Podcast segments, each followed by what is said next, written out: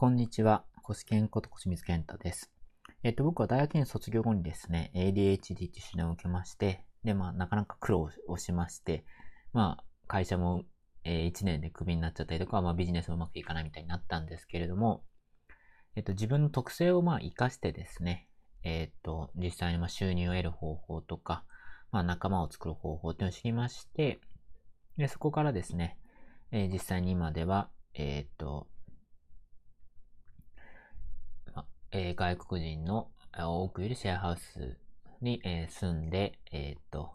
まあ、趣味の、まあ、ピアノとかトランペットをやる生活みたいなことを,、えー、を手にしています。で、実際にそのお伝えしたところ、1年で会社を卒業する人とかですね、あとは、えっ、と、半年で海外転勤される人みたいな人も出てきています。で、詳しい方法っていうのは、えっ、と、無料の小冊子の方にまとめてますので、え概要欄の方に載せておきますので、興味あるぞという人は、え読んでみてください。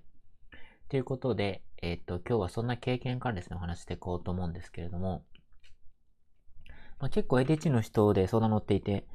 聞くことがあるのが、失敗が怖いってやつが結構相談あって、なんかチャレンジするのは怖いですみたいな話を受けることがあるんですけれども、えー、っと、まあ、僕自身も失敗がまあ、特に僕あの、めちゃめちゃ臆病な生活、性格なんですよね。だから、あの、シェアスの外国人からなんかもう、ケンタはベイビーだね、みたいな感じで言われるんですけども、ベイビー扱いなんですよ、最近女の人から。外国人の。そのぐらい臆病な性格なんですけれども、えっ、ー、と、ビジネス上は、ま、多分普通の人よりは、普通の人っていうか、なんていうんですかね。まあ、ビジネス自分でやってるっていうことで、まあ、なんか、結構チャレンジしてるように見られることに、見られているので、なんでその臆病な自分から多分昔の方がビジネス自分でやるなんて思わなかったと思うんですけれども、なんで変わったのかってことをお伝えしていこうと思います。まあ、失敗をどう捉えてるのかってお話ししていこうと思います。で、まず一つ目に言いたいのが別に僕、今、じゃあ失敗してないかっていうと、今もめちゃくちゃ失敗してるんですよね。で、今回なんでこの話しようかと思ったかっていうと、映画であの、え、キアヌ・リービスさん主演の、えっ、ー、と、ジョン・ウィックっていう映画をですね、その外国人の、えっ、ー、と、女の人がですね、えー、見せてもらって、まあこれ、なんか、ちょっと人気だからってことで、まあ見てみようかなと思って見たんですよね。で、まあ実際見てみると、なんか、ロシアの映画なのかな？映画なんで、ロシアのまあ、なんていうんですかね、そういう風景っていうんですかそういうのわかるし、ロシアマフィアっていうんでしょうかそれもわかるし。で、アクションはかっこいいってことで見たんですよね。ですみません。ちょっと今日はネタバレちょっとしない、あんましない体でまあ行こうと思うんですけれども。で、えー、っと、まあ結論から言うとですね、あんまり僕はピンとこなかったんですよね。だから、あの、ここから思うのは僕あんまりアクションだけの、アクションだけはかっこいい映画じゃダメなんだなっていうことが分かったんです。まあ人、人対人。結構僕ロボットでなんか戦うみたいなの結構好きだったんですけれども、人同士はダメなんだなと思って、アクションある程度好きなのかと思ってたんですけど、そこまでじゃない、あそこまで好きなわけじゃないんだなって気づいたんですよね。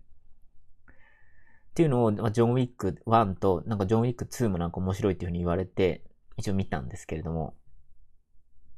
まあ、だから多分普通に考えたら俺失敗だったことになるかもしれませんよね。だから。だからまあ、外れを引いたってことだと思うんですよね。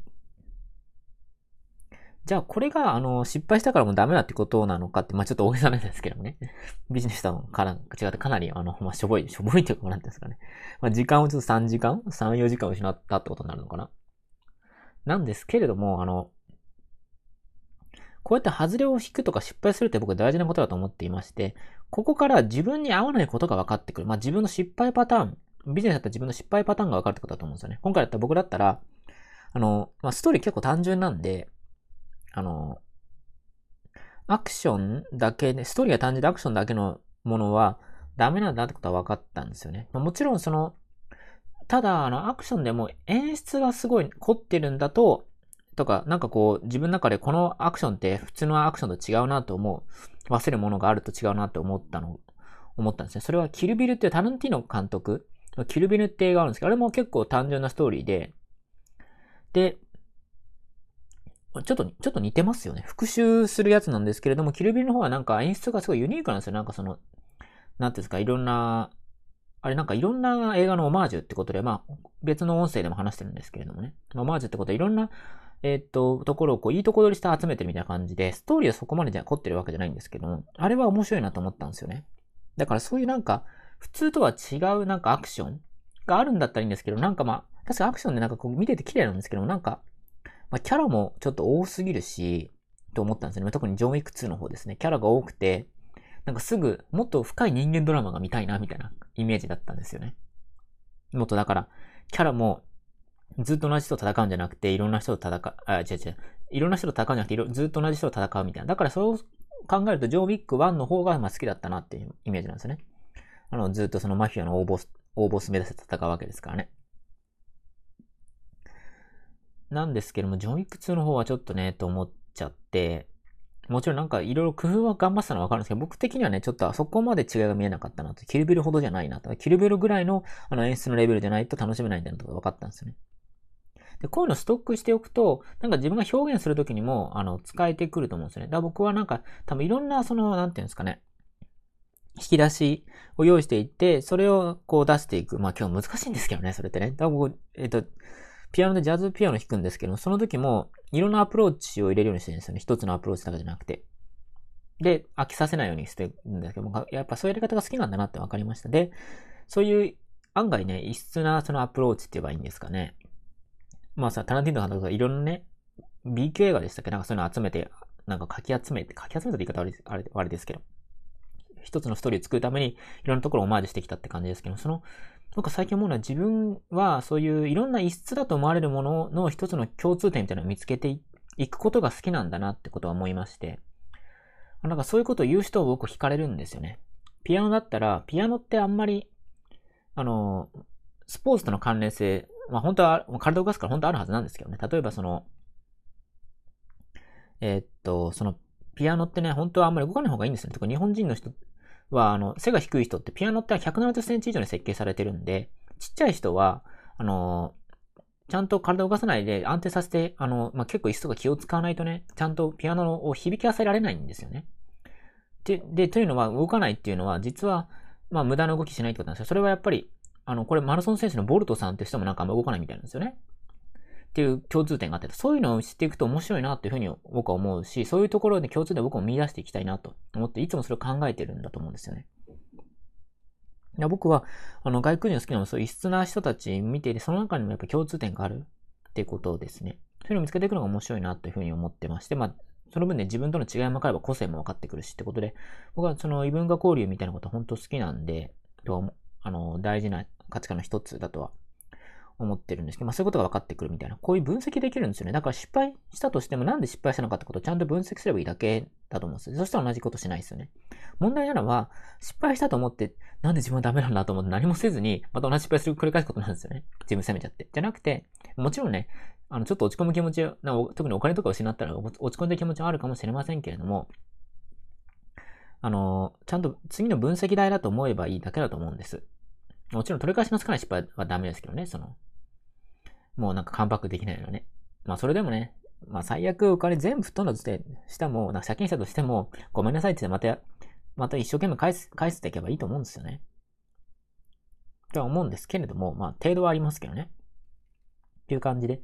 失敗は失敗にするんじゃなくて、成功するための、糧にするためにちゃんと分析をするってことですね。僕もね、ついつい大人になっちゃうんで、今日自分の時間の念も込めてこう言ってるんですけどね。ついつい僕もいろんなことやってやりっぱなしにしちゃうんで。まあ、ATH の人そういう人多いですよね。だから、ちゃんと、僕とかは、その、メンターとかそういう人に見てもらってね、あの、定期的にちゃんと見てもらって、過去こういうことで、これ、こういう、これどうしてるのみたいな感じで聞かれて、ここちょっと答えられないな、みたいになって、こうちゃんとやんなきゃ、みたいな感じになるんですよね。だからまあ自分の時間でも込めて言ってるんですけど、だからこそ失敗は失敗にしないでちゃんと分析して次にまた活かす。まあこれ好きも一緒なんですけど、なんで好きなのかって、なんでこう感情動いたのかって、ちゃんと分析してやることが重要だってことも、これもピアノ、あの、師匠の人から言われてるんですけど、メンターっていうのか、言われてるんですけど。っていう感じで、そうすればちゃんと失敗活かせるので、失敗は怖くなくなると思うんですよね。もちろんね、だから、だから大きい失敗なんですか？いきなりでかい投資する必要ない。ちょっとした投資とか、ちょっとした時間を使ってやっていく。こう映画とかもね、自分を知るためにきっかけ、自己分析のきっかけになると思って僕はやっています。だからこそ外れてもいいなっていうふうに思って失敗してもいいなっていうふうに思っています。ということでまとめますと、まあ失敗は、まあさっきもまとめたのか これまた失敗になっちゃってます。まあ、あの、ちゃんとその、ちゃんと分析をしましょうってことですね。だから、まあ、無理な投資とかね、をするんじゃなくて、ちょっとずつ自分かけて、ちっちゃくかけていくって本もありますけれども、そういうことを心がけてくださいって話をさせていただきました。まあ、こんな感じで、あのー、どうやって僕ビジネスやってきたかっていうのは先ほど言ったように無料書写真にまとめてますので、興味ある人は、より具体的な方まとめてますので、プロセスとかですね、読んでみてください。また無料で質問で答える、えー、コーナー、コーナーとかそういうズーム会をですね、えー、ゲリラ的に、えっ、ー、と、Facebook グループの中でやってまして、それ無料で入れますので、あの、ちゃんと、あの、お答えいただければ、あの、アンケート、アンケートとかちゃんとプライバシー守れますかみたいなとか答えていただければ入れますので、興味ある人は読んでみてください。またその中で無料で質問に答える、えっと、オープンチャットもやってま、まあ、期間限定でやってますので、コロナ禍ですね。興味ある人はそちらも見てみてください。ということで、ご視聴ことこしみずけんたでした。